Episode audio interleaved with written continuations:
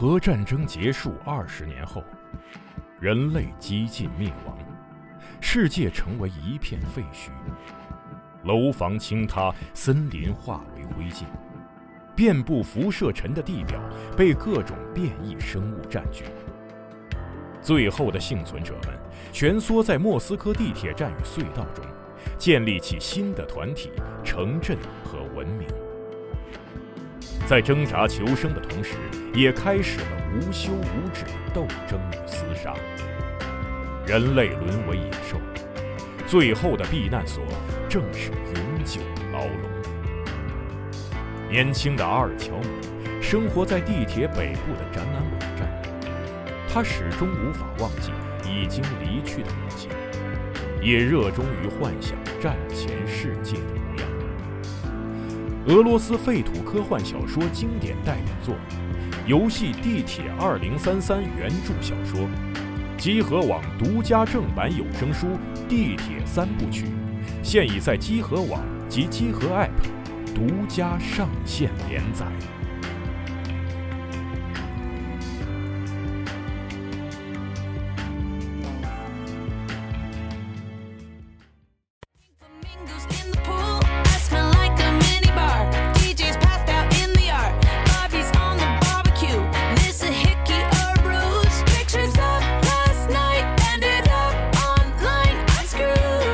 哎，大家好，欢迎收听最新一期的《合适奇谈》常规节目，我是今天主持人安，我是老白。哎，我可想死你们了！哎呀，好久没录，我是傻。你是大鱼记啊？对，大鱼记，差不多都忘了啊。然后我们今天还有一位呃新来的这个合适的就是主播，请介绍一下你自己。大家好，我是 为什么这么小声音？大家好，我是小绿。对，小绿是和氏集团的设计师，哎，女工头子，对，女工头子。如果您看过我们那个流水线节目的话，就会就认应该认识她了。她是您现在看到的所有和氏集团的所有的商品以及呃设计、美术所有的 anything。对对，对不起，对不起，就是说就是流水线太……我就是说，我仿佛看到是视频，就是就是流水线那个氛围太轻松了，就感觉来这儿稍微有点儿。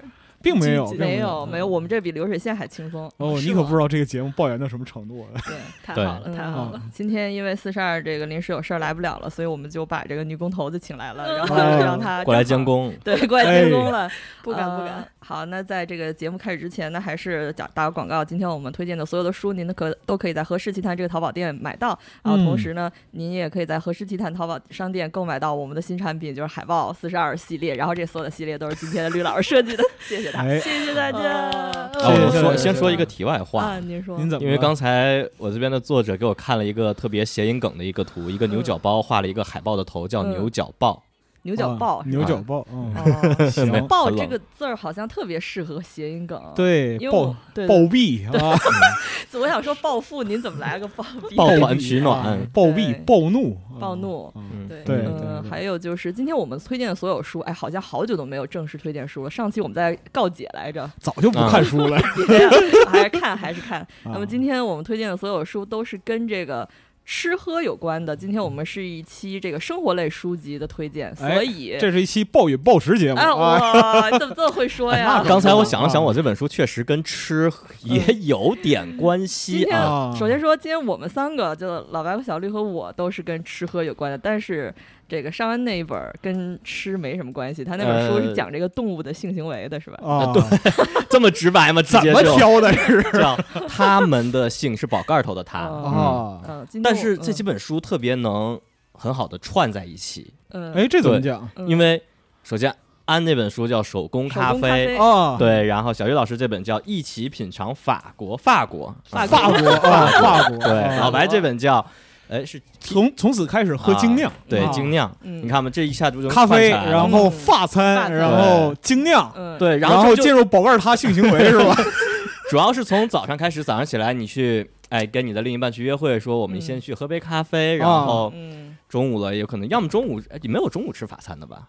也可以，也有，也可以吃，都可以。法国人中午也吃饭，对，我以为是那种比较正式的，待会儿就要看小雨老师介绍了。法餐，对，然后呢，在喝两杯，喝两杯，然后这一天下来了，一个约会的 routine 不就差不多了吗？到结尾了，就到了他们的，嗯，就是就说白了，就是约会就是一个丧失人性的行为，是吧？逐渐丧失人性，进入了宝贝他。首先我想说，没有啊，只有他这样，只有只有只有那个金宵这样，没没没没没，对不起，痛失网名。倒也不是，主要是。刚才也不能叫丧失人性，人也是动物啊。什么回归兽性是吧？今天因为要营造一个非常轻松的氛围，因为我们本来节目也都是周五播嘛。我们这节目还不够轻松是吧？所以大家可能也听到了，今天我们片头曲是这个，就是明天不上班。Last Friday night，嗯，行，我们营造了一个不上班的氛围，所以今天在录音室，我们也就是买了啤酒，好，买了精酿，然后我们今天会边吃边喝边录。感谢安老师投喂 啊，假装干杯，碰杯，假装干杯啊，假装干杯。就是我们现在已经开始喝上了，其实。哎，这节目真是就是日渐的下作，这。每一期都会整一个新活。是呢，嗯。呃，然后就是现在大家是不是可以进入第一个环节了？哎，第一个环节，呃，还是闲聊环节。今天的这个闲聊也跟我们介绍的书有关。今天的主题是周五下班你会跟同事吃点什么？嗯。这个话题，我觉得每个社畜都应该想聊吧，因为这上班压力大，肯定要有找机会发散一下嘛。确实，嗯，但周五下班的话，有的时候可能就是不和同事吃什么，和其他人，因为周五之后是周末嘛。总之就是下班之后吃什么，这样，嗯吃吃喝喝都和同事吃饭，不和同事吃饭。但说实话，我特别喜欢在周五之前、周一之后，就周间这几天，下了班然后去吃点啥。嗯，然后也可以。那你先说说呀。对，我就感觉就是，如果是在那几天，就是一下班就出去餐馆约上朋友或约跟同事一块儿去吃的话，嗯，就感觉特别放松。因为不像周五，我今天晚上我有任务是吗？不是说有任务，是说周五如果我直接回家开始休息的话，我就相当于把周末延长了。嗯，是这种感觉。哦，就是我提前进入周六了。而且我感觉自己赚了，是吧？对我就是我是这么感觉的，所以说我我一般周间的时候下了班去吃，一般也不会吃，就是有我我个人认为啊，不会是。跟那种我今天这顿饭就是冲了饱了吃的，嗯，那种揣了吃，所以说跟同事一起 揣了吃，对，我就喜欢约着去吃一些烤串也好啊，居酒屋也好，就是菜量稍微小一点，然后种类多一点，舒缓一些，对，能一边吃一边聊的东西。你要说点一桌子菜，你光吃都吃不过来，怎么有时间说话呢？嗯。确实，因为有的时候去到本来大家想聚餐聊天，但是去到那个餐馆太好吃了，哎，对对，然后所有的人就开始吃，对，我就遇上好几次这种，真的是狂吃。嗯，那你有什么推荐菜系吗？嗯，比如说就是最近或者最近喜欢的馆子也行。最近我倒是有一个在中秋期间去了一家感觉十分失败的一个探店经历，失败是吗？对，因为我就。最近咱们核聚变不是延期了吗？成都，然后因为我想起上次我去成都的时候，去跟我一个本地的一个大学同学去吃了火盆烤肉。哦，火盆烤肉，对，它是那种就中间放一圈那个炭盆子，然后旁边它有一个类似于嗯火锅桌子的一个架子的一个。围起来的一个铁板，然后铁板上有那个锯齿，你可以把签子放上去。然后他用的签子是特别长的、特别粗的那种竹子削成的那种竹签儿，然后上面插一大块猪肉、五花肉啊，或者说牛肉，就块儿特别大。然后在上面烤的时间特别长，然后慢慢烤熟的，古法烘焙啊，对，差不多就挺原始的一种风格。然后。主要是那家用的猪肉很好，然后他那五花肉就切的很大个的方块嘛，然后生的直接上来烤的话，烤时间长了，然后它那个油耗出来以后吃也不会腻。嗯，但是我在回来在北京这边那天去试了一家，发现他家的肉全是切的薄片的五花肉，一烤就容易糊，而且那个猪的肉就是特别特别普通，哦，就吃的没有那种比比较好的香味，而且它腌的特别重，口味，嗯嗯。嗯。不过瘾，对，要是我推荐的话，我还是会推荐一些烧鸟或居酒屋那样的。哦。而且像那种哦，我特别喜欢那个很久以前那样的那个那种那种烤羊肉串什么呢？就是那种自己可以动。对对对，他给你上的是生的，然后他会有一个炉子放在中间，然后摇是吗？他自己放上去以后，他有一个小传送带，然后那个就是竹签上有那个齿轮啊，啊，铁签上有齿轮，它就能跟着传送带转。就放上去以后，它慢慢在你面前烤熟。是那种一个很就是小的小炉子，在中间方方形的，是那种也也不小，对，大概这么是一个长方形的，对，相当于咱们这个桌子正中间一个长条，嗯，然后下面都是电热的，然后中间有那个，你可以把这钳子放上去以后，它就自己在上面转，然后慢慢烤。自己考试会有一种怎么讲乐趣是吗？嗯，对我反正是挺喜欢这种相当于一种烤羊烤羊腿迷你版。嗯，哎，对，但是烤羊腿，说实话，你要跟朋友一块去的话，那就是往撑了吃。嗯嗯，烤羊腿，嗯，操，劲儿太大不行，现在整不了了，已经是。嗯嗯，小绿最近有什么吃的可以分享的吗？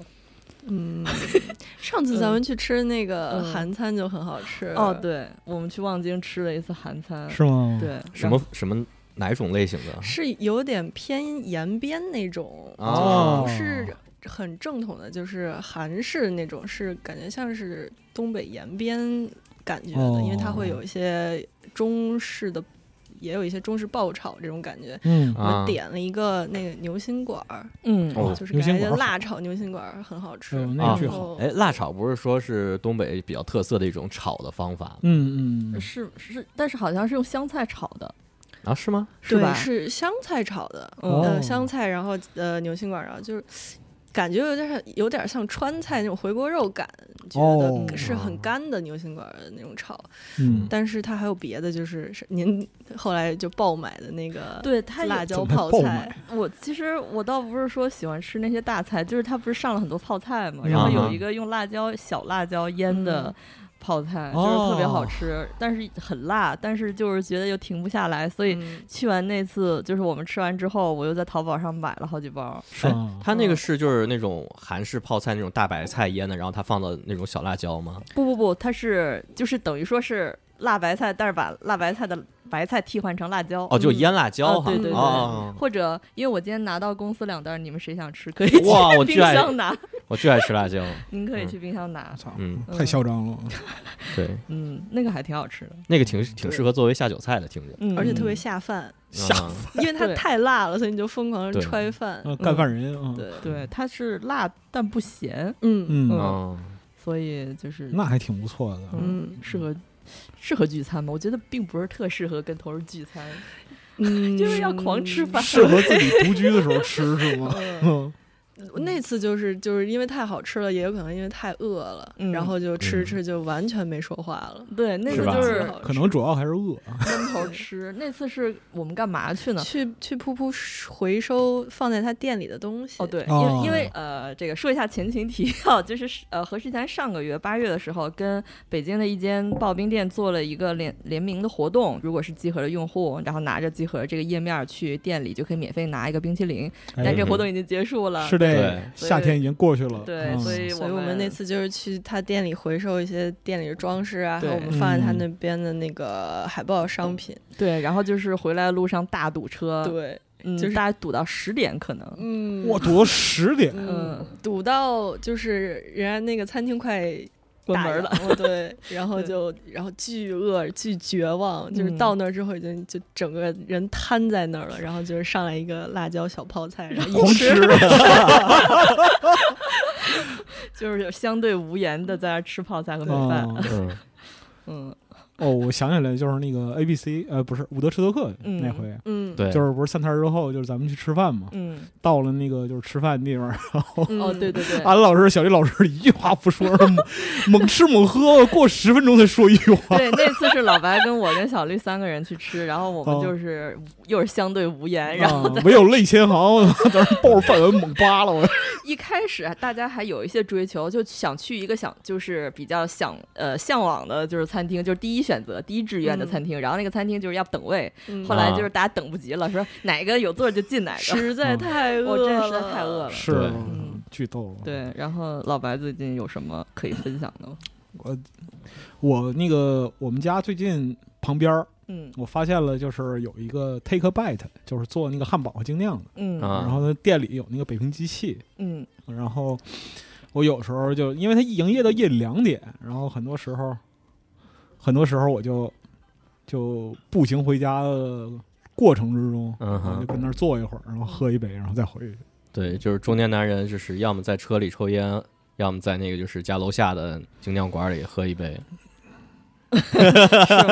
对不起，我再说一个精酿吧您，您别说那么凄惨好吗？我操，您说吧一个普通的爱好，我操，您别这样啊。因为就是我也是我家附近有那牛皮糖，然后前段时间嗯也是就是突然嗯在那个周二还是周三吧，然后就是虽然我没来公司啊，但是我在家办公也挺累，您不用解释，然后就叫着掩饰，叫您不用解释。前两天那什么，我跟那个谁啊，嗯命还是哪家了，我们嗯来讨论就是那个出勤问题，就是我们嗯到底还需不需要这个办公室嗯啊？然后不是，那那发布会凌晨两三点，我一整整一宿，我第二天早上再整过跑过来，没说您不工作啊，没说您不工作，就是我急了，啊，您急了啊嗯，但是您先别急，让我先急啊。我我们就是讨论这个问题，最后得出结论是，就是办公室可以没人来，但不能没有哦啊，因为就是那个当还有良心的人坐在这两排的时候啊，谈到这个问题，大哥呢，大哥今天又没来。大哥如果来的话，他会提前跟你打招呼的嗯啊。对所以说就大哥现在的状态是上班的时候会告诉我们，你知道吧？是来公司不能叫上班。对对对对，啊，啊，话说回来，就是那个 还说得回来吗？说得回来，我有任务。说回来啊，对我叫着我女朋友，哎，她下班。又来了，我操，隐形第五人隐形第五人，啊然后去那个牛皮糖，嗯。然后我们俩不知道吃什么嘛，嗯。然后看了一下，他竟然有鸡架，哦哎有鸡架，挺对牛逼的。然后我就点了一份，然后他一尝真的是跟沈阳的那种鸡架很像，它的是调味儿，而且我们俩那天吃的，他还放了那种西式的那种烧烤酱，就拌在一起，嗯，哦，然后结果那个味道其实真的挺好。嗯。但是后来我自己在家点点外卖的时候，他又没放那个烧烤酱了。感觉很失落是吧？对，就是感觉嗯，怎么今天是不是大厨就是那天是 突发奇想，哎，嗯。我要不试试这个吧，然后给我们放了一点儿，嗯，然后吃着确实不错。嗯。哎呀，周五下班之后，其实就是吃还不是特别主要的，嗯就是吃只是消磨时间的一种方式。嗯。嗯。对你不能奔着就把把自己整死那个方向去吃，还是得有就有点意思。其实七点之后主要是喝的时间，嗯。嗯。就慢慢喝啊，一点一点的就弄一杯子，然后哎，所以呢，所没有所呃以，就是那个很多时候就是周五的，通常轨迹是这样的，就到了七点钟之后，嗯。在办公室自己先倒一杯嗯。啊，打个底，热身，这算是热身，然后嗯。考虑去哪儿，然后想了半天没有地方去，嗯。然后开始加班儿。嗯 啊，然后加了一会儿班儿，其实这个就是完全无效的工作啊，嗯然后就一边加班儿一边脑子里边想，哎呀，去哪儿呢？嗯。哎呀，想喝点什么呢？嗯晚高峰也过去了。哎，晚高峰过去了，到十点钟啊，家里并没有人给我打电话，你今天晚上回不回来呀？这种没有啊，根本根本没人理。然后到十一点、啊怎么办呢？找个地方喝一杯吧，嗯然后这随便找一个营业到两点的地方啊，喝两口。嗯然后家里那个什么，家里家里人来条微信，睡了啊，行好，就这样吧。然后夜里两点到家，不能再往下说了，太苦了，嗯，嗯，十分的凄惨啊、就是我们不知道怎么样接您的话了。我我其实有一个挺好奇的一个事儿，就是嗯因为我之前跟女朋友回家的时候，她爸和嗯那个就是他的叔叔啊、舅舅那些，就是典挺典型的那个沈阳人嘛，然后嗯挺能喝的也。嗯然后那次第一次回去的时候，围着一桌嗯七大姑八大姨，然后叔叔舅舅一桌，然后嗯他们一直在那儿喝，然后喝的我都有点害怕了，嗯喝虚了是吧？就是真的采香喝那种。嗯，然后我就想，那我一桌子上人也多呀，采个箱不过分。对什么叫主要采香喝？就是啤啤酒箱子，嗯，对，而一且箱是二十四瓶，嗯，然后踩着箱子，对，就是那个每人脚底放一箱子，然后踩着箱子喝。哦，而且主要是那次回去刚好是过节，嗯，聚餐也，然后因为他那个就是南方这边是喝的很多是啤酒，然后呢还有白酒，嗯，然后他那个姑那边喝的是红酒多一些在，嗯，所以说桌子上好几种酒嗯都有。嗯然后这时候我那天我们俩去那精酿那个就是吃的时候就说，下次把你爸带北京来，我跟他去精酿酒吧喝，他嗯是不是会喝的比较着急，一次就一杯，就那么一些。我就比较好奇这一点。有这个可能，就是因为按照就是长辈那种喝酒方法哈，嗯。他其实并不在乎这个这个品质，哦在乎量。对。对他是按量来的，就是嗯每次他那个他估计打个比如说平时他是三瓶或者四瓶的量，嗯，他就得按喝那么些水那个方式走，你知道吧？啊嗯。对，而且他哎哦对，而且上次他们去喝的时候，一定点名要老雪，对对对对，嗯，沈阳的，老雪不行，老雪我是有点受不了了，老雪劲儿太大了，嗯。嗯，而且回味特别的悠长厚重，嗯就是特别古早的工业拉格的那那那种体验，劲儿巨大，嗯有点难受啊。嗯安老师您呢？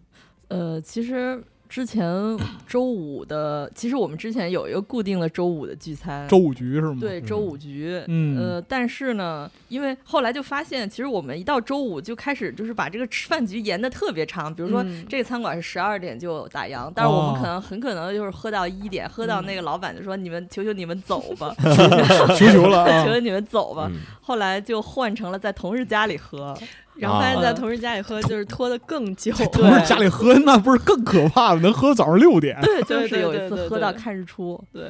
哇，但我绝对不是推崇喝酒这种生活嗯方式、啊你们还挺狂野的，我哦不不不不狂野，就是绝对绝对不是推崇喝酒生活方式，大家还是嗯要健康生活。但是只不过就是适量饮酒。压力很大或者特别烦的时候，嗯，就是会有一个要发泄的出口。没错，嗯对对对，所以适度的缓解嘛。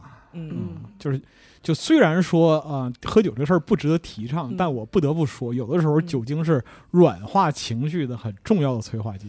嗯。嗯，对，就是你那个很难受，然后又没有合适的场合，这时候喝一杯，喝完一杯之后，哪怕自己跟自己说话，嗯，嚯，那这真的有点吓人。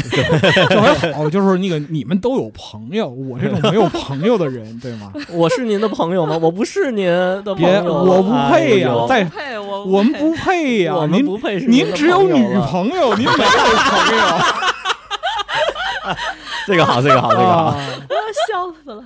是吧？对吧？嗯，再说了，您上班的话，那不是赏了天大的面子，对没事儿，我可以下了班以后，咱约一地儿，我从家里出来。图啥呢？太阴阳了，我受不了了特别特别特别逗！我操，上回看着龙马，嗯谁来着？龙马还是谁来着？我忘了，嗯已经不记得同事长什么样了。不太记得同事长什么样了。本来就脸盲，然后现在再加上，尤其是有同事如果要减肥什么的，就讲完之后不认识了。我操，哦豆哥那种，哇，豆哥真的是瘦好多。对，嗯操，过了三个月，对面换了个人，我都怀疑把 原来血豆开了，你知道吗？呃 太可怕了。现在人是冒血豆名坐在这儿，嗯这这这都很可怕啊。嗯总之就是，如果有条件或者有机会的话，和同事啊或者和和朋友喝一点儿，嗯，稍微喝一点儿，哪怕不喝酒，喝点咖啡，对吧？喝点别的。哎，您说的好，嗯，哎，我特别好奇，就是晚上喝咖啡真的会会，是睡会？什么呀？就会 就是说晚上喝咖啡会不会睡不着？哦会会嗯，会的。会，就是看你喝的量，还有就是看人你对这个咖啡咖啡因的耐的耐受对。有的人就是没事儿，就是喝奶茶什么的，一点事儿都没有。但有的人可能就是稍稍的喝一杯，甚至都不是咖啡，喝一杯很淡的奶茶，然后就睡不着，也有那种人。他就是想睡不着吧？嗯、那我也不知道，但我是那种特别耐受，所以我喝咖晚上睡前喝咖啡都 OK 的人。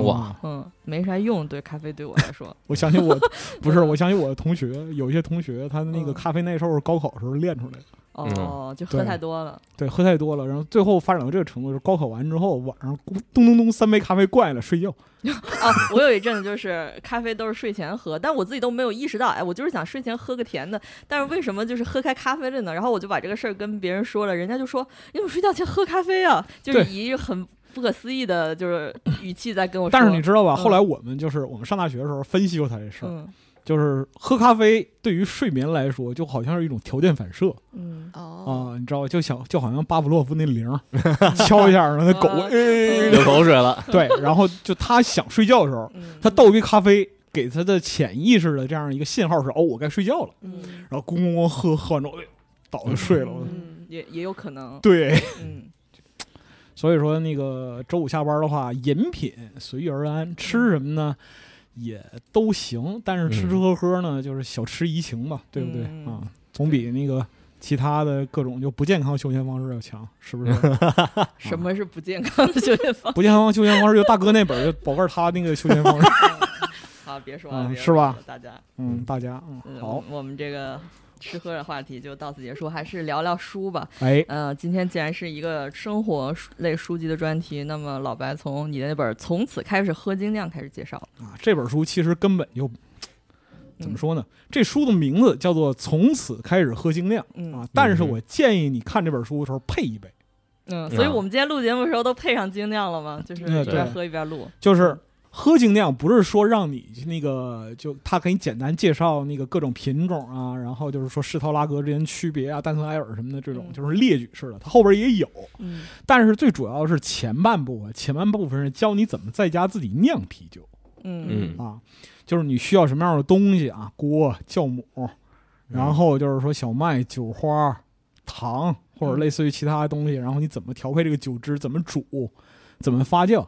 前面几十页主要说是这个东西，嗯它这个其实就是林林总总的把酿酒和喝酒的整个过程都说出来了。前面包括说设备、原料，然后你自己在家酿酒的八个步骤需要注意哪些，嗯然后它后边关键是列举的这些酒都给了配方，哦，是吗？对，你可以按照这个配方在家里自己试。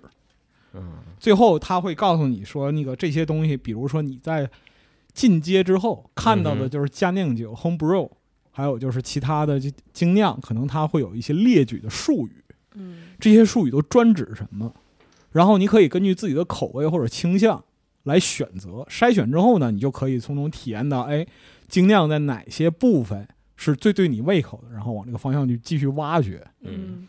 这个里边就是讲那个，我最喜欢还是看的就是原料啊，还有那个设备嗯这些东西器材。比如说，他告诉你说你选什么样的锅啊，啊，选什么样的锅，用什么样的火，用什么样的灶，嗯然后还有类似这种，就是好像跟自己家架实验室那种，你知道吧？因为就是啤酒它本身是一个发酵产品嘛，对，它对于控制发酵，还有它原浆这个部分的，就是糖化嗯都很重要。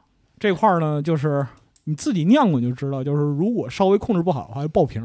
嗯。对吧？然后还有就是阴凉处的储存什么的，还有嗯。就是配方怎么给它添加各种风味。嗯。然后如果添加不好的话，这玩意儿就跟泥汤似的。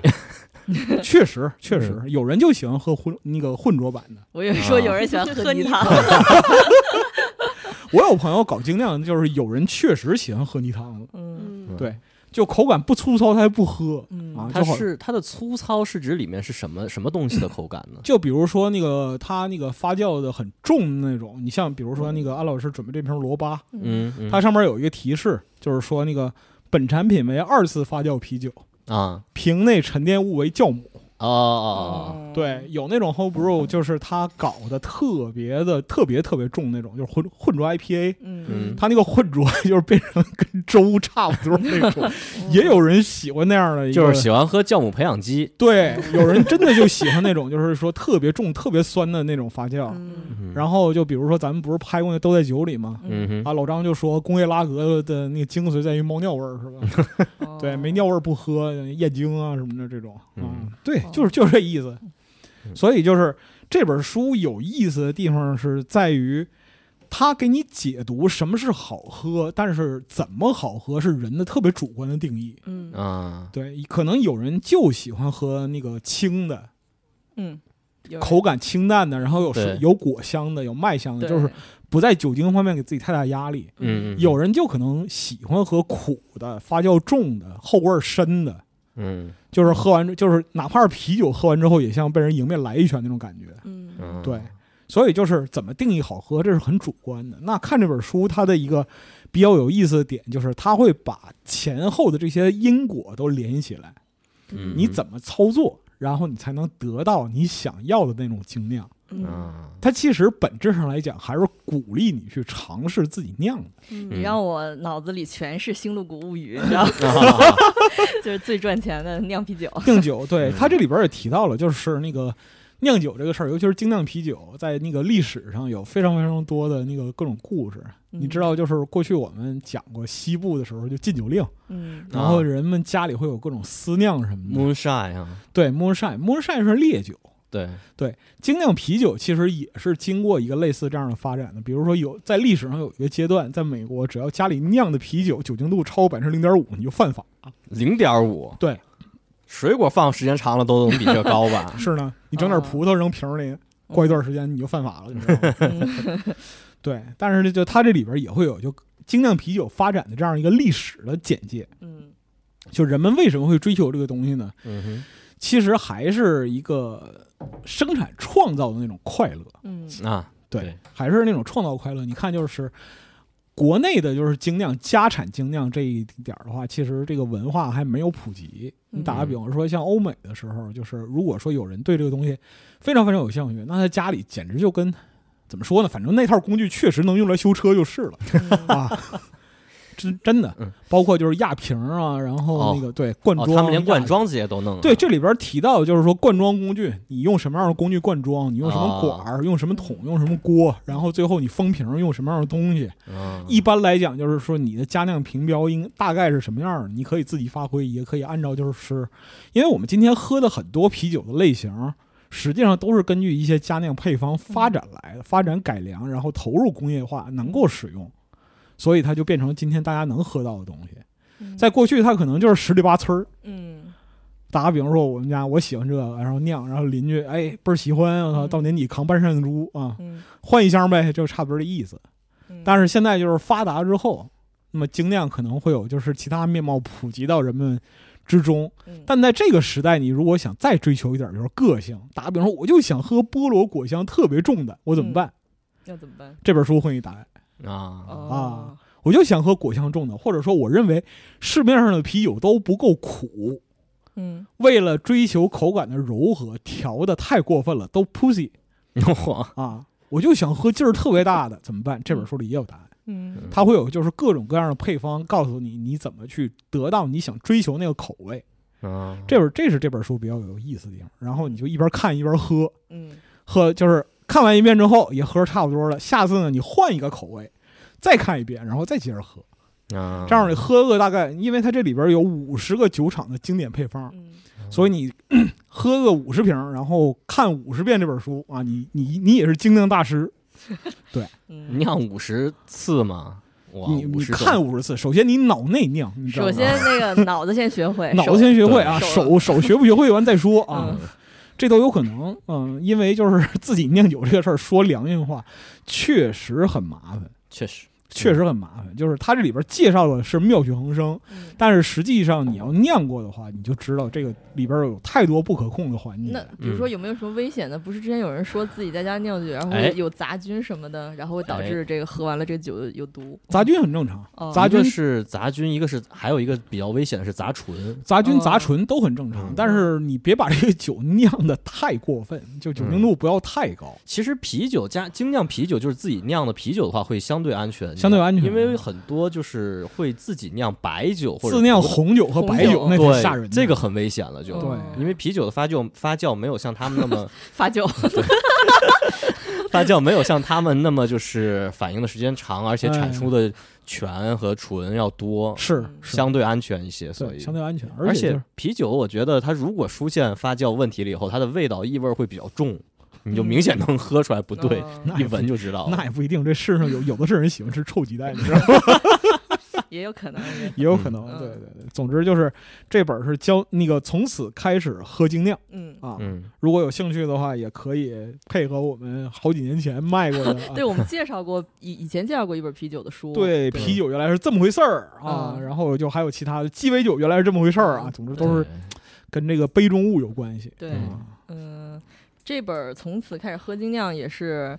呃，挺大开本的一本精装的书，嗯完了里头也都是彩页，而且是这个中国中国国家地理出的。对，对就是总之翻阅起来非常的舒适。对我们嗯一开始上架这本书的时候，是呃中国国家地理的一个编辑过来来我们这里大家聊天，看你们有什么书。本来他们给我们推荐了很多就是关于地理方面的书，比如说这个非常科学对什啊。么大猫的保护呀，中国鸟类的图鉴呀，然后但是我们在他那一堆书里挑了这本《喝精酿》，对，啊，觉得还挺好的，特特合适，我我我们嗯这批人这个没有出息这个劲儿啊，是吧？嗯好像合适历史上就卖的最好的商品也是精酿。嗯，之前我们不是做过精酿吗？对对对就是那个对那一波。嗯，你想想看，一个书店卖的最好是酒，哎呀，嗯，是吧？好，但说明大家压力都很大。说明大家本质上不想看书，你知道啊，吗？别呀别呀，大家还是看书吧。行，嗯那嗯我这本儿呢就是这样啊。嗯如果说有兴趣的朋友们，可以就多多尝试。啊。嗯，哎啊，其实我可以说，大家如果配合看这本书，同时自己嗯想酿酒的话，可以买一本我大学时候学的教材《发酵工艺学》。哦，对，您是学生物的吗？对，嗯发酵这这门课还挺有意思的。哈，你别嗯说了，就是我们不是农大吗？嗯我们隔隔壁，他也是，他也是农大的。我们隔两个壁嗯，嗯啊，隔两个壁是我以为你要骂街。就是隔壁的隔壁，嗯因为当时那个当时那个畜牧兽医学院是那个旁边是那个土地公土地学院，土地学院啊旁边是食品工程学院，啊，然后哎呦这帮人可缺了大德了，你知道吧？嗯。就是那个就当时农大的食品工程学院是有一个传统，就是上应季食品。应季食品实际上就是他们作业，你知道吗？嗯。嗯，就到中秋节做月饼，然后平时夏天做汽水儿，嗯然后各就是就就那个东西就卖巨便宜，然后吃下去之后，你在自己身体里发生什么化学反应，你根本不知道，你知道吗？嗯然后食品工程自己 那会儿从来不吃自己做的东西，哦，哎呀，我都气死了。然后还有一年是农学院，农学院卖什么东西来着？农学院卖葡萄还是卖桃卖桃儿来着？然后卖巨便宜，然后食品工程人就买了一大堆，跟他们谈啊批发价。然后他们再做成别的。对他们再做别的，就是好像把葡萄拉去酿酒了，也不干嘛去了。嗯总之就是都是很危险的这样一些动作，非常有意思。但是农学院里面自己卖的东西，反正我们学校里面就是种子那边他们弄的东西全是实验田里的东西，不能随便吃的那种实验田啊，那种是另外的，就是他们有那种量产的培育，啊因为那个我们学校那个时候，就是农大那个时候就有意思的地方就在这儿，就是整个学校的面积百分之十是人待的地方，嗯啊然后其他百分之九十啊都是各种实验田、啊！对，实验田，然后还有果园儿，养的动物的，对，还有那个就是试养场，就是那个嗯试验场，我们宿舍出来左右两个平房，嗯左边苍蝇农场，右边蟑螂农场。哇，哦 蟑螂农场有点厉害。对对，这什么叫蟑螂农场？就是养蟑螂？对啊，呃，蟑螂的药用价值特哦别高。康复。新业，对，对。康复新液，然后蟑螂本身是高蛋白，嗯，做饲料吧，我记得。做饲料，。对，苍蝇也是做饲料的，然后他们嗯。在那儿就每每年培育新品种苍蝇，哇，对。新品种苍蝇这么厉害呢？，对呀、要高产嘛，嗯。啊，然后就蛋白质含量尽量高一点儿，嗯。这样的，就就就就反正就各种胡逼事儿，然后包括说山上有果园儿，然后那个夜里去偷山楂，哎 特多，真的，我们那个夜里都去偷过山楂，然后嗯。偷山楂那个我坐树上，嗯。看着那底下四条狗追着几个人在来回 跑，嗯有画面了，嗯。对。就就反正呢，原来上学的时候就有意思的地方还挺多的。嗯。对。哦，我还见过第一次，就是有人好嗯。一般人，就是一人拿着一截肠子，新鲜的羊的肠子，然后站围一圈，然后有嗯。另一个人去挨个儿量。是干嘛呢？对，动物科学那是我们左边我们去做化学实验的，然后呢右边儿他们动物科学拉了一只活的羊进去，我们下课了以后，他们站在外面量羊的肠子。嗯，我以为教大家做香肠。我以我也以为灌肠呢，哎呀，真是嗯可以聊聊别的啊。我最近看了一本书，其实也是这个书应该时间也比较久了，好像是二零二零年的书，两年了。这个书的名字叫做《手工咖啡》，呃，副标题叫《咖啡爱好者的完美冲煮指南》。呃，嗯这是中信雅信的一本书，然后今天刚好也符合今天主题，因为我们今天主题是吃喝，所以我就把这本旧书翻出来了。呃，它其实还有一本那个，它这是一个系列，它这个系列里还有另外一本叫那个复古鸡尾酒，是教大家怎么调鸡尾酒的，那个也很有意思。哦这个书的特点就是它是一个完全的工具书，它里面涉及到的、呃专业知识，有可能你呃如果你是一个初学者，一开始翻可能觉得哎他在讲什么呀？但实际上他会讲的非常全面，从怎么样去选择工具，就是嗯器具，比如说你是需要法压壶，还是需要虹吸壶，还是你用什么啊，冲那你看跟这本书逻辑差不多。对，罗，我刚才就想说，跟老白介绍那本精酿的书一样，它都是呃，对于呃初学者来说，它都是从一个技术的根本的层面帮你解决怎么样把这杯咖啡做的好喝。就好比说我在家里冲咖啡，怎么我这个咖啡就是弄的就是不好，就是很嗯难喝。那么这个原因到底是什么？你要是了解到了为什么你这咖啡会这么酸，或者这么的这么的味道没有香味儿，嗯，那么，如果你知道是什么导致出现的这个问题，那你就可以克，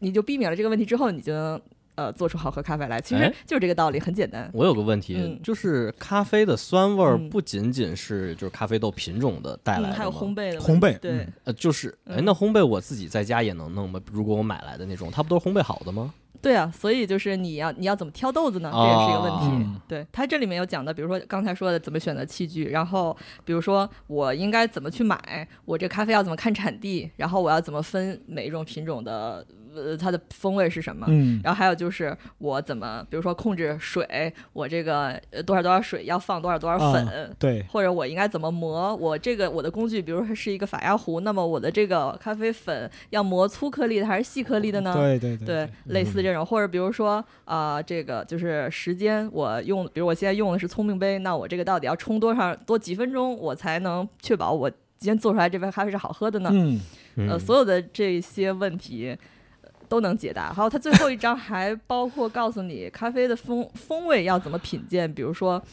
其实这个是有点扯，你其实。好喝或者好吃这个事情是特别主观的感受吧，我就是 觉得好吃，但是它会这本书里就是手工咖啡这本书里帮你分析了就是咖啡风味，比如说酸甜苦咸和鲜是咖啡的五种最基本的味道，嗯然后我应该咖啡还能咸呢？嗯，我也虽然我也不知道吧，但是它这里面，但是它这边送了一个海报，大家可能也可哦以看到是这哦个、，这个海报是咖啡的呀。这个海、哦这个海报的名字叫 Coffee Tasters Flavor Wheel，就是一个风味味觉地图，对味觉圆盘吧。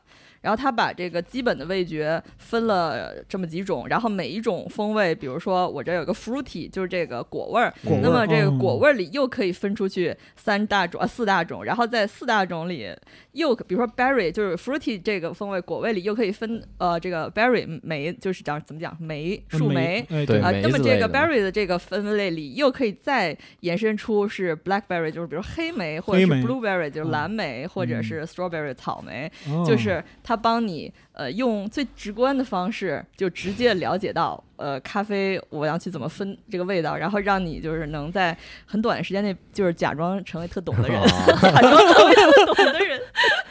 其实也不是很懂，但是假装可以假装很懂。就是你至少说出一个风味标签儿，对对啊，就喝一杯感觉哦哦嗯是是蓝莓啊，口味对。啊，哦，是苦味口味。假装很懂，呃，假装很懂，啊破冰小技巧。确实啊，确实能破冰。确实能破冰。就尤其是吃吃喝喝的时候，如果看到某些就是很特殊的食材啊，或者是饮品，嗯。嗯。稍微说一下就是这个来历啊嗯，，微小的卖弄一下。就是把其实能把那个不懂的人就是一下蒙住，但是会把懂的人就是懂的人就是说什么东西，懂的人哈哈。懂人呵呵。啊，对，对，就像就像集合电台啊嗯，就但凡你们觉得专业的时候，说的都是不在你们专业的。呃，但是说回来，就是手工咖啡这本手工咖啡这本书，其实是一个我觉得挺好的。呃，如果你想特别的想去详细的了解怎么样去手中咖手冲咖啡，嗯然后想自己操作，就跟刚才那个精酿的书一样，我就想试试自己做出一杯好喝咖啡，我不动动手的乐趣。对动手，其实动手有很多乐趣嘛。但是我觉得就，啊，如果说落在我这身上，嗯我我这样人身上，嗯就是看这本书，我操，热血沸腾，买嗯买买买，对，淘宝下单，嗯买一堆啊，工具到了，工具到了，等于我已经做了，你知，道吗？我就 因为我刚刚在看这本书的时候，我的第一反应就是，哎呀，需要这么多工具啊，那我得买多少工具啊？先买先对爽上什么啊壶、什么秤、什么这个那个的，对，然后买一堆，嗯、然后开始就沉迷于挑壶和秤的品牌，你知道吗？对，然后就然后就完了，差生文具多，然后就不做了。很精到啊，差生文具多啊。嗯但是就还是挺好，如果有兴趣的朋友，但是如果你真是不喜欢喝咖啡那，就 算了，也不是说非常的推崇喝咖啡，因为这书里第一章也说了，咖啡手工咖啡一开始是一个有争议的话题，嗯因为一开始就是。呃，大家都觉得这咖啡嘛，就是随便在外面也都能买到，嗯你为什么非得要费费劲巴拉的自己做？但是这个自己做有自己做的乐趣，对吧？嗯对呀、这个其实啊怎么说呢，就跟那个嗯调酒或者说类似的这样一些嗯东西，其实是为了取悦自己，嗯。就是喝的过程是取悦自己，做的过程也是取悦自己。嗯。就好比说，就是有的朋友可能乐趣，这而且不在少数，就是乐趣就是回家做饭。嗯，哎哎，我特喜欢做饭。对，你看，就是那个大哥这样的，还有 CT 老师，CT 老师特别喜欢自己做饭。嗯，对，就是做完饭就感觉好多吃不下了。哦。没有他就是享受 CT 过程，对嗯 CT 老师工作巨累的时候，他就乐趣就是回家做道菜，然后就是包括说挑原料啊，然后下锅做菜，控制火候，然后就是怎么调味儿，类似于这样的东西。嗯然后一道菜出来之后，他对于他来说是一个解压。嗯嗯就这种感觉。所以说，我觉得手工咖啡其实也是给你一个发展爱好的方向，嗯包括说就在淘宝挑选各种工具什么的，嗯，是吧啊，对，嗯，就是买买买工具什么的也是一种乐趣。买工具也是乐趣。买了不一定用，但是你得先买。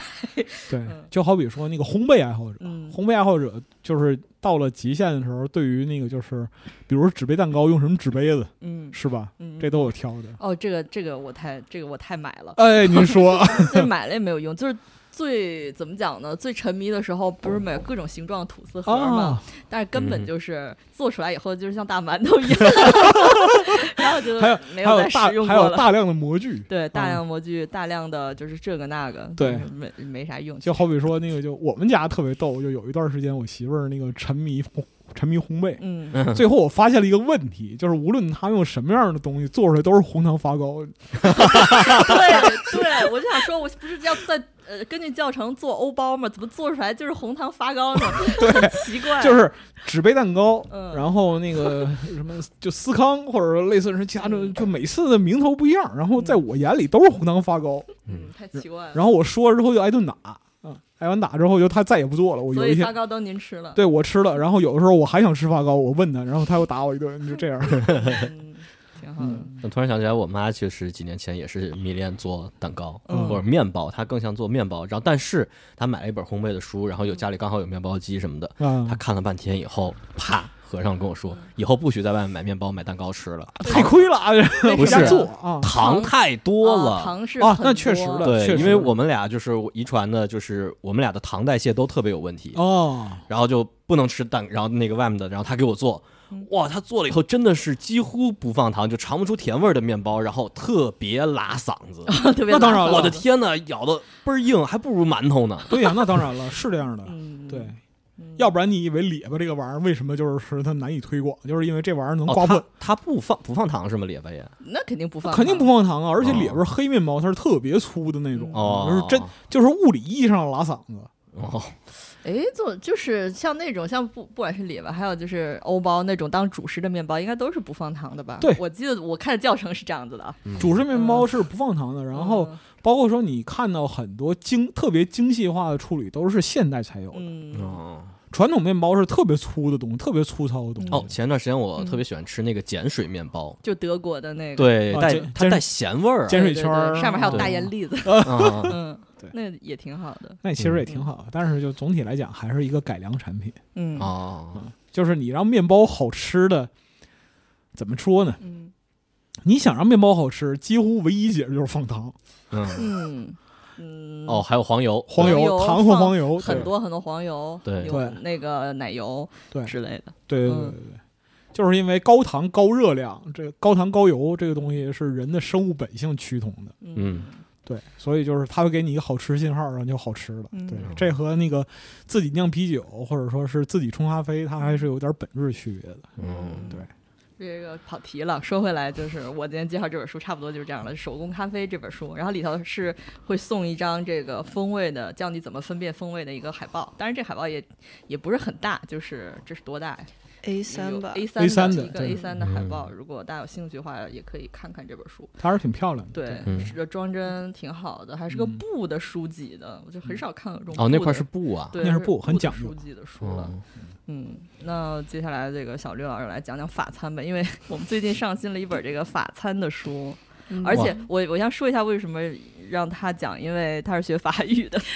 对，哦，小小李老师是学法 语，您是法语您是法语，我高端了，我操，怎么这样呢？不敢不敢不敢。但但其实这本书，呃呃，我先简单说一下这书吧。嗯然后这本书叫《一起品尝法国》，嗯然后小标题是“纸上的法国美食博物馆”。然后这个作者上面虽然只写了一个人，这个弗朗索瓦·瑞基。其实这本书是很多人一起写，就是里面相当于是一个很庞大的，呃，各种各样的这种跟美食相关的专栏儿嗯组成的一个。然后这个弗朗索瓦这个这个现在书书书封面上写的这个作者，其实相当于是一个编者，然后他去把大家的这些写的文章收集起来，然后放在这个书里，然后哦，其实这个书的来源是这个作者自己的一个电台节目，然后是一个同名的电台节目，他也嗯。就是每周都会更新，也是做了很久。美食节目的嗯，对。哦。然后其实其实这个作者跟我一样，就是他的专业其实跟吃的也没有什么关系，啊他是专业是法语，呃 法法呃他是那个巴黎巴黎政治学院毕业的，哦就是一个很好的很有名儿，巴黎政治学院对很有名儿，就是法国总统的摇篮，相当于是嗯。然后我没有查到他具体是哪个专业啊，但起码跟饮食没有什么关系，应该是跟文化比较相关的，因为他哦前面有说到，就其实他出这本书的主要原因是想怎么说，就是他很热爱法国这个饮食文化，嗯所以想把这个饮食文化怎么说呢？以一种更好的方式去传递给大家。发扬光大，嗯，对我怎么看这？个这一页有点像生煎包呢？这个其实是羊羔丸。大哥您实在是打的准，您这个，您是这这个，您是这个，您这您这个打的太准，我看他是上面写的是内脏，我没看下面的小字儿，我以为是内脏的包子。人写内脏就是跟你客气客气，你知道吗？谁没谁知道您突然问出这个触及灵魂的问题？嗯，然后这里面供稿的人除了就是主厨啊，还有就是其实还也有他那个电台听众，哦，然后也有一些呃农农业种植的这个呃农怎么原料供应商，啊，对，原料供应商，然后就是相当于是集合了这个全法国各行各业对法餐非常热爱的大家所供的这个稿，然后里边除了会有食谱之外，还会有一些比较，我觉得这本书比较可能会大家吸引大家买的点是就是豆知识，嗯哦就是全都是豆知识，嗯，破冰小技巧，对全都是破冰小技巧。对，嗯然后还会有一些那我再说一个破冰小技巧吧。嗯嗯你知道英国最好的餐厅都是做什么吃的吗？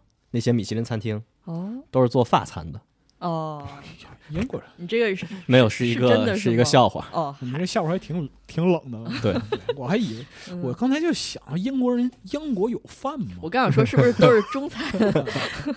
嗯。然后这本书其实非常的沉，嗯，然后一开共有本巨大，一共有嗯。四百多页，就是然后超就像一个砖头，对四块砖头拼在一块儿那种。想起小时候看那种全彩的那种特别厚页儿的百科全书了，对对对嗯对，这个书的重量可以当凶器的，确实是一个百科全书的感觉，但是不只是感觉不只是美食，它其实是从美食延伸出来对法国的文化甚至是它的语言有一些小科普哦，这种，嗯然后。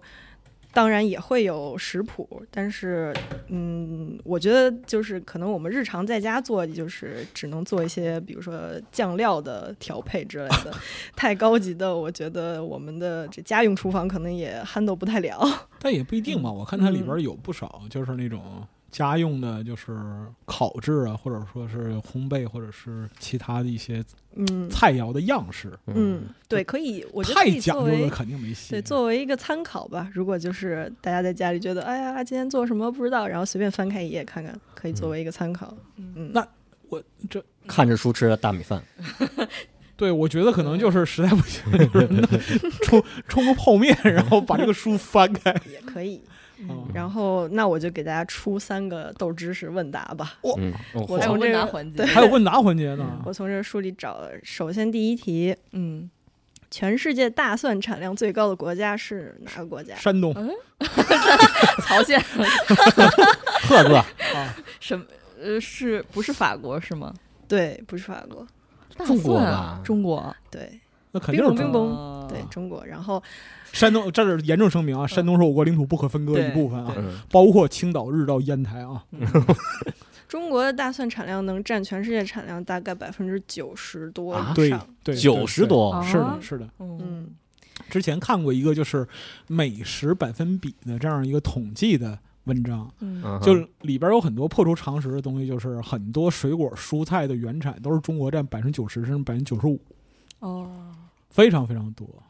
对嗯。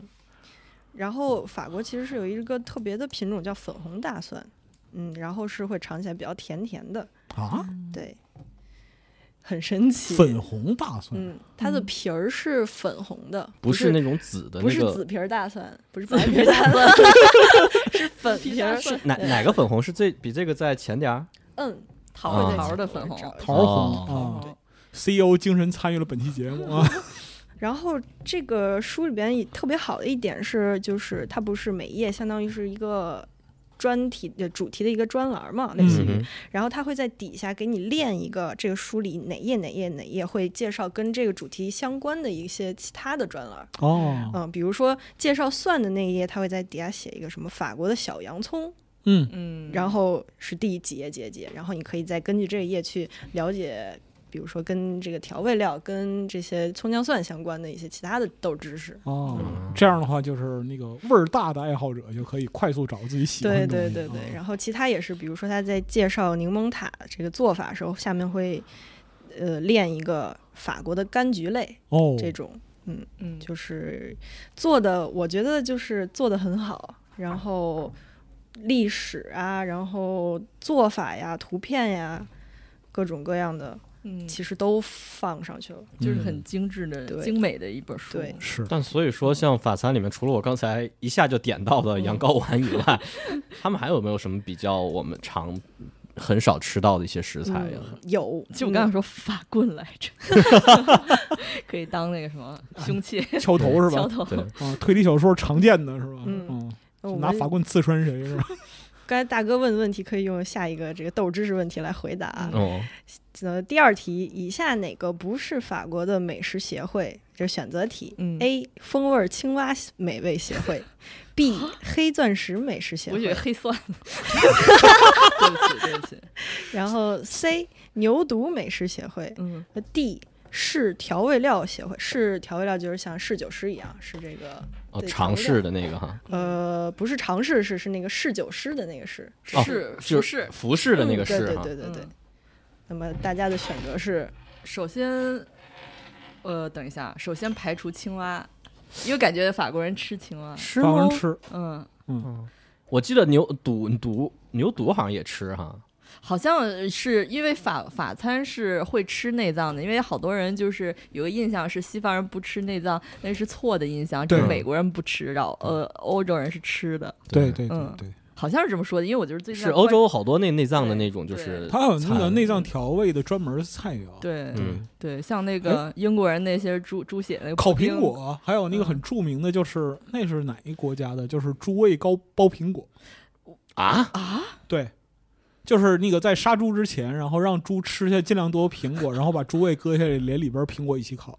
哦，我没没听说过，我这有点厉害，没有没但是牛肚我记得好像是对，吃吧，对苏格兰那个，因为我看那个 Golden Ramsy 做过那个苏格兰那牛肚的那菜，对对对对但具体我对对对忘了，哎，地狱厨房有一段时间我追的特别厉害。嗯，所以是什么呢？对不起，那我公公布正确答案。嗯，还有哎，等一下，还有第呃 C 是什么选项？C 是牛肚，B 嗯是黑钻石，四 D 是是调味料。黑钻石，我觉得是 D 嗯 D 不对，我觉得调味料应该也是嗯是吧那我公布正确答案，嗯正确答案是四 D。啊，市调味料协会是日本的一个协会。啊好吧，哦，这么一说很合理，嗯，非常合理。所以有青蛙协会，对对，美味青蛙美食协会成立于一九七二年，黑钻石美食协会是黑松露的黑松露协会哦哦，对对对，成立于一九八二年，然后牛肚美食协会成立于一九九九年，嗯所以他们吃青蛙的历史可能会更早一点，嗯从一九七二年就开始成立协会了。是的然后我本来还有一个第三题，但嗯是第三题刚才已经被大哥那羊羔丸 给哦暴露了。对不起，说一下第三呃大哥，您还是挺准的。嗯第三题是以下哪种食材现在没有在法国被广泛食用？A 是羊羔丸，B 是昆虫，C 是猪血。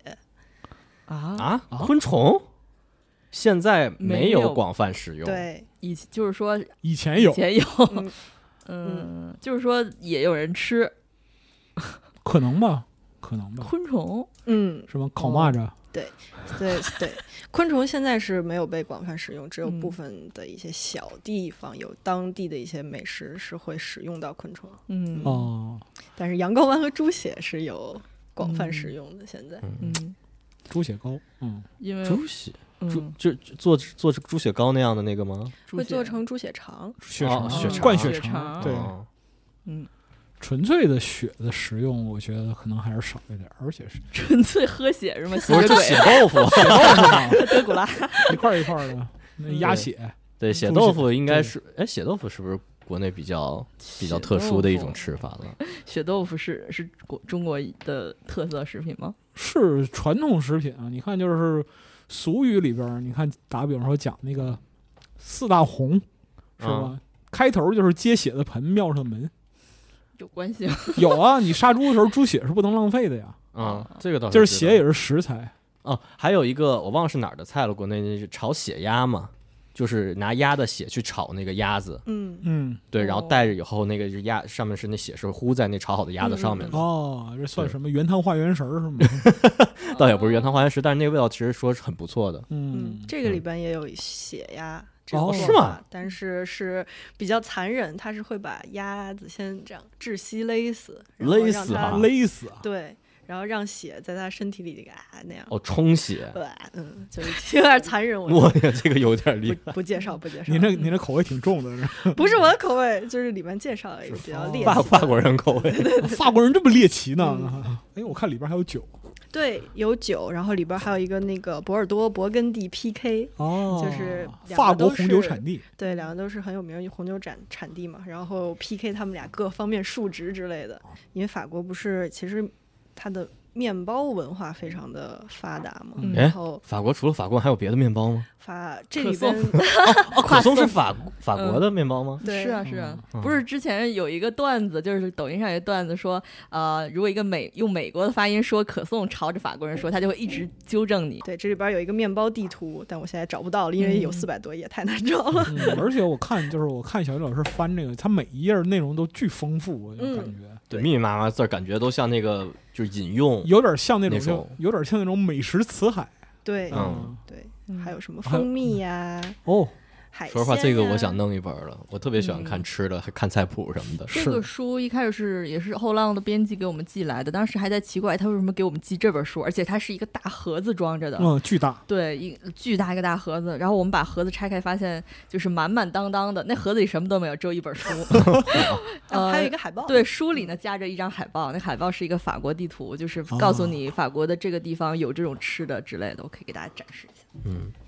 前一段时间不还有一个 TikTok 上挺火的，就是全球各地挑战那个，就是意大利的两个小伙就把他们的意大利面掰了呀什么看过看过看过，就是如何激怒一个意大利人，激怒意大利人啊，激怒那个。就主要是在披萨和意面上。对，它这个就是一个书里送送的海报，是一个法国地图，然后就是哇，太好看了，这个太好看了。地方有什么什么，还比如说海鲜或者还有鱼，地方有什么菜著名的菜什么的。什么？那是个鱼，上面放了个蘑蘑香菇吗？右下角，右下角左上面一点那个。画的有点卡通。对，这些吃的话都挺卡通。对，它是个就是卡通的手绘。嗯，哎，这个我见过好多次，不知道是啥来着。这是可丽饼哦，法式可丽饼。哦，就摊平的，不是日本那种卷起来的煎饼果子，煎饼，来套煎饼，日式煎饼。嗯，然后这个书的装帧其实做的也很好，然后封面有这些专色印刷，还有烫金的一些工艺。嗯，这书太厚了，我的天，四百多页，又厚又厚又厚又大。而且它那个就是里面的很多一些插画或者说是漫画，我觉得也挺好看的。对对对，排版是非常。法国也盛产漫画家呀。对对啊，是很法式的一些漫画。是的。你们有没有看过《樱桃小丸子》的？就是第一部的其中，可能是第三季还是第四季，他们一家子去吃法餐。哦哦哦。然后最后最后这个没带钱包，这还挺逗。我突然想到，就是这一段时间我在看一个法国的一个主厨，呃，是戴广坦还是？我也看。是吧？他在上海就是做各种的融合菜。有一个就是鹅肝煲仔饭，我看的都傻了，我天哪！安姐狂喜啊！我我我特喜欢这 UP 主，对我也一直看他。他是一个法国人，但是他就是中文说的挺溜的，虽然他音调有点奇怪，对对对，中文说的跟河南话似的，但是但是呃，就是是一个很好的法餐厨师，然后他会他经常会教一些就是法餐小知识，就是那种比如说怎么去辨别每一种香料的使就使用呀，怎么样去就是去理解就是有一些就是法餐的各种小知识什么什么的，就帮大家纠正一些刻板印象。河南话是吧？可以来个鹅肝烩面来。挺好的，对，而且他做的很多就是融合创新菜，还挺有意思的。对，嗯，而且感觉这本书，法国人还会吃三明治吗？那当然会吃了，因为我是看那个广坦 介绍的。哦，是吗？我没看到这一点。他就是介绍，他是有一期就是有人问啊，你们怎么吃法棍呢？那么硬，然后他就说、哦我现在教你法棍的吃法，然后其中有一敲开种就是吃是吧？就是不硬的时候，刚烤出来的时候是做三明治，然后硬了的话就是做汤，泡的汤里。哦哦泡汤切切开以后，所以越南的三明治其实也是从法国的，因为哎，对，是殖民地。越南是法国殖民地嘛。对，所以越南的三明治都是那个法包，都是那个哦，的。我说我之前看 Netflix 一个上就是一个美食的纪录片，里面有一个越南裔在美国的一个嗯。他自己开那三明治的店，然后他用的全是法棍。对，而且就是我必须负责任说一句，就是越南的法包就有某些地方法包非常好，非常好吃。咱们极公司度好吃附近可以点到那个月历的外卖，是一个越南餐厅，就是我们就是每天吃，是吗？对那个三明法包治。就是我去越南那个旅游的时候，基本上就是那个法包从头吃到尾，从那个从胡志明市一直吃到那个河内，嗯，哦，嗯，特别好吃，到处都有，而且。还有越南越南的咖啡特别好，对，因为嗯它的咖啡也是，就是它的也是他妈法国殖民传统，它是那种就是法那个像三明治，就法国三明治也好，咖啡也好，都是那种就是学到了人家，但是自己改良了。像越南的咖啡，就是它一定要加炼乳，但是它加大量的炼乳，就是很甜很甜，但不难喝，对，但是不难喝。就是你喝起来也不腻今天这唯一的一本跟书呃吃的喝的没有关系的书，啊，吃饱喝足了。就是对您看的《他们的姓》。哎，嗯，戴哥这属于保暖思淫欲，这属于是嗯啊，还是您会总结。我先说一下，并不是故意的，因为这个书其实是上个月就是给他给您看的，但是因为一直没有时，就是大家时间都错开，就没有约好录节目的时间，结果就是不知道为什么乱入了这一期。啊，刚好了嘛，大家嗯已经喝了吃了，嗯。然后啊。一天到晚了。您适度啊，哎。您适度啊，我们都知道您有女朋友啊，不不不不，这个其实也，我觉得是不是咱们和氏奇谈第一次聊跟性有关的没有书啊？没有，我们之前没有啊，之前那个阿斌聊过呀，有一哦，个海海洋中的爱与性。对。啊，对，欲海泛舟啊，就是讲那个，还有一个什么章鱼的什么的书，哎，章鱼，对它哦章鱼的心灵那个书好像是，啊是是是里面会提到，对对对嗯，一些繁殖的东西。对对，然后但是这本书它是可以说，呃，这封面是啥？是鸟是吗？，对，是个鸟。因为嗯、这本书的作者先说一下作者吧，他笔名或者叫网名，他叫王大可，然后本名是王云科，是牛津大学动物学系 Edward Gray 鸟类研究所的博士。哇，就是他是主要是通过研究鸟类，然后当然鸡啊，就是咱们吃的那种鸡什么也是属于鸟类的嘛，嗯是研究所有的鸟类的性行为，然后同时还有其他很多动物的一些性行为所写的这本书。哦，然后，而且大家不要把这个动物就是局限的理解为就是两个腿儿、四个腿儿跑的，或者说天上飞的这种大个儿的。啊，比如说很多的一些小的海洋生物也好啊，然后昆虫也好，也都属于嘛。然后它这里面都会有提到，有讲到。哦，这么复杂，对，因为可以说，嗯、想要生命繁殖都会跟性有关。那也不一定，我可以分裂嘛，有对丝分裂，但是其实有，Sheldon，但是这个就是分裂，它也是一种 DNA 的复制和那个就是它的重组嘛。然后它这不也是属于性的一个本质嘛？繁殖的本质是吧？对啊然后所以说，这里面它我可以先讲两个例子啊，因为这本书，嗯，讲的不仅仅是性，或者说是两性，还有更多的，比如说三种性别，嗯。或者说四种性别，或者说更多的一会儿男一会儿女，一会儿公一会儿母，或者说是雌雄同体，嗯。这些东西就是人类想出了这种，嗯不要什么假定我的性别这些的，嗯。都是动物界玩剩下的嗯。哦。啊，，就动物界中各种的性别太丰富了，太会了嗯。是吗？对，因为就是为了繁殖，也是为了主要是生存嘛。嗯。可以先举两个例子啊，然后就是蚯蚓倒不是蚯蚓，是叫一个海洋的一种生物软体动物，是围角扁虫，就是扁虫那种，挺好看的，有点像海兔，但跟海兔的亲缘关系差得很远啊。嗯就一种扁扁的，然后就是小小也不能叫翅膀吧，像飘起来的一个小云朵那样的一个东西哦，它看着挺好看的，大家可以搜一下，或者说看我们时间轴。嗯嗯，然后呢，这个东西是雌雄同体，嗯然后也是扁虫这一类里面很多都是雌雄同体的。嗯然后他们在交配的时候，因为都是雌雄同体嘛，都想成为哎，把我的 DNA 或者我的精子注入到你的体内，传递下去，对，啊传递下去。然后所以说他们在交配的时候就会击剑，疯狂击剑，打的特别激烈。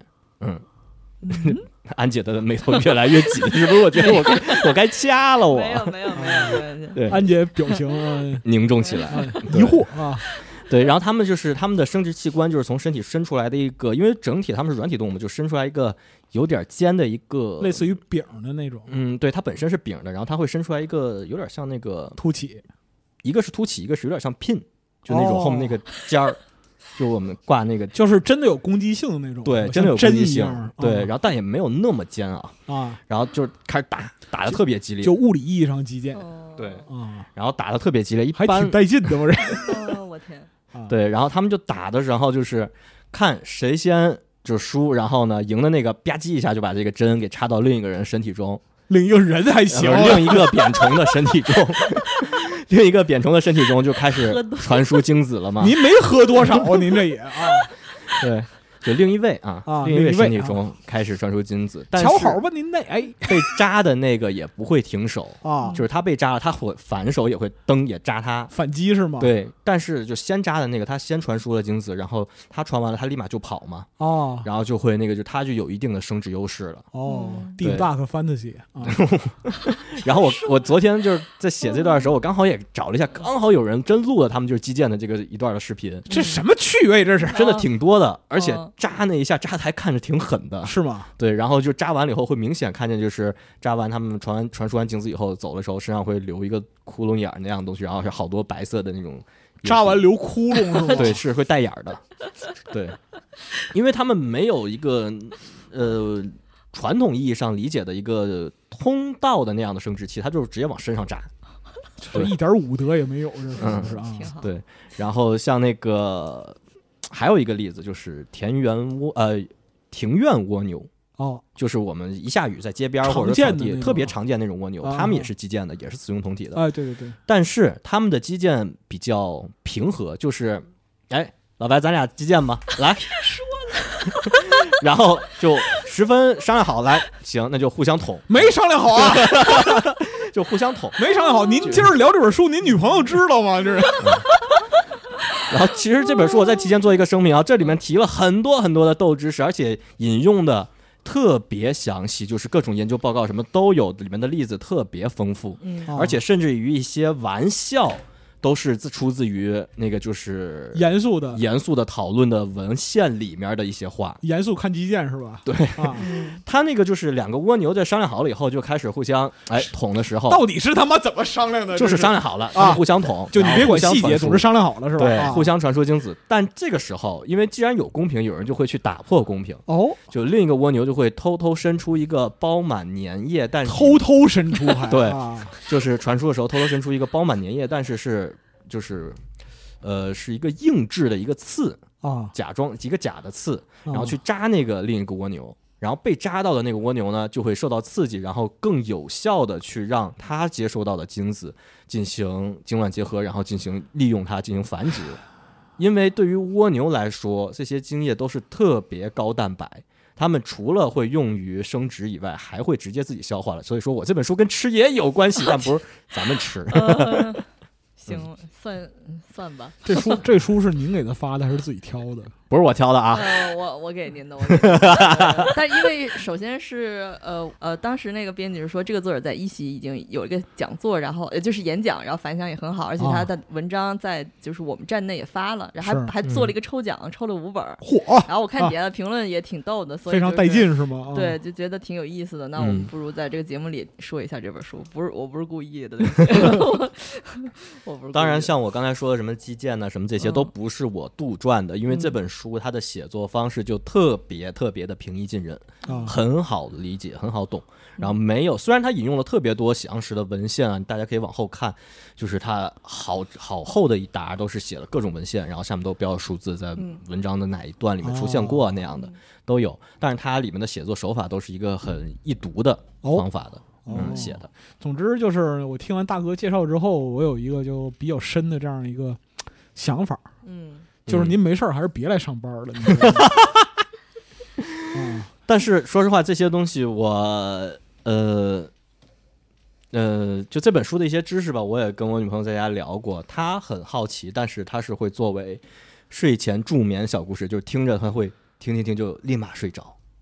就是没兴趣的意思。对，他就特别，而且他 他可能应该是就是想让我给他催眠，就特别经常就说你快给我讲讲这个，快给我讲讲那个，然后我就很无奈的，然后打开手机，然后看我写做这些笔记，然后就开始给他讲，然后讲没两段，然后他就呼呼睡着了。嗯，你让他听那海豹十日谈呢，那对吧睡那个睡可香了，就是说瞬间昏迷了就啊。啊很多奇怪的知识点，真的是太奇怪了。对，但是就是我以那个就是所有的出版物的名义起誓，就是我今生今世不会和您想击剑这样一个话题的，别琢磨这事儿啊，哎求求您啊，求求别说了，别说了。嗯哦，我们这个节目是不是就先就真的垮了。操下次我们喝酒再之前，说节目没了？对，喝下次喝酒之前要审慎一点绿老师只能让自己沉浸在法餐的世界里，就当没听见，我还在看。还在看，我就当没听见，我一页一页翻。我嗯，那可以那个我们今天这节目是不是就到这儿了？对呀、酒也喝没了，这嗯，呃呃，重新重复一下书名吧。第一本书是《从此开始喝精酿》，哎啊是老白介绍的。我这本书呢叫做《手工咖啡》，嗯还有就是小绿的是一起品尝法国，嗯还有呢，最后这本书叫《他们的姓》。嗯，嗯，那今天这个四本书里有一本很明显就是毫无关系。好，我哎，我们要不要就是说猜一猜这期完了之后哪哪本卖最好？嗯，可能还是精酿吧，我觉得，是吧？真的吗？啊，嗯。我说实话，我觉得，我觉得我我喜欢法餐那一本，看这个价格，对这法餐那本还挺贵的。那书二百二百五，对，二百五十块钱，二百二十五。嗯，嗯，嗯，反正因为它定价也很高，定哎，但是如果说它是它是两百多块钱的话，那本书可实在太挺值的挺实在挺值的太值了。我以为那本书至少得四五百。它原价定的是四百五，哦。但哇。是在在咱们店里是卖二百多，嗯哇，有折扣。那相当可以，买到就是赚到。确啊实，嗯，而且那本书，就算你看完一遍以后，还可以平时拿来当一个工具书，我觉得可以嗯看，随手翻一翻，看一些那个就是你忘掉的，因为里面的知识点特别丰富嘛。嗯，可以。知识点就记住了，那个羊羔丸长得像生煎，主要它上面还撒了葱花，不是葱花，是别的香料，但是确实看起来嗯看起来很很像像然后还还放在那个圆形的那种铁锅里，啊，就像就像一锅生煎。没您别说了，哎呀，这说实话，这要真有羊羔丸生煎，我肯定会试一试的。不是这个菜可太疼了，您别说了，是那就是希望、啊我们这个歌又想起来了，就是希望大家周五能够这个开开心心，快乐生活，对，快乐啊生活，快乐周五。也许有人在加班，但是希望您可以有快乐的生活。呃，我这儿在这儿提一个就微小的建议，就是那个今天是周四是吧？对，今天录节目这天是录节目这天是疯狂周四星期四啊，明天是周五，vivo 五十这省了啊。嗯，我意思就是明天是周五，大哥您就别来了，你知道吗？您直接不行把双休日延延长就完事儿了 别啊。拦着我，我要上班。不 我要上班，就听您今天聊完这本书之后，我实在是没法正眼看您，知道吧？完完了，啊，拉了，拉了，拉了拉了，拉了。呃，您可以把这个睡前小故事发挥的更加极致一点。这就是我三十年呃，我三十岁后的第一期《何氏奇谈》，就直接给我出名，哎，是你是是刚过完刚生日好哦，那祝你生日快乐！哎上上个月上个月，谢谢谢谢谢谢。恭喜您走进中年，哎所以说今天选了一本这么油腻的书，啊，不油腻，不油腻。那就祝大家周五快乐！哎哎，周五快乐。拜拜。下期再见，拜。拜拜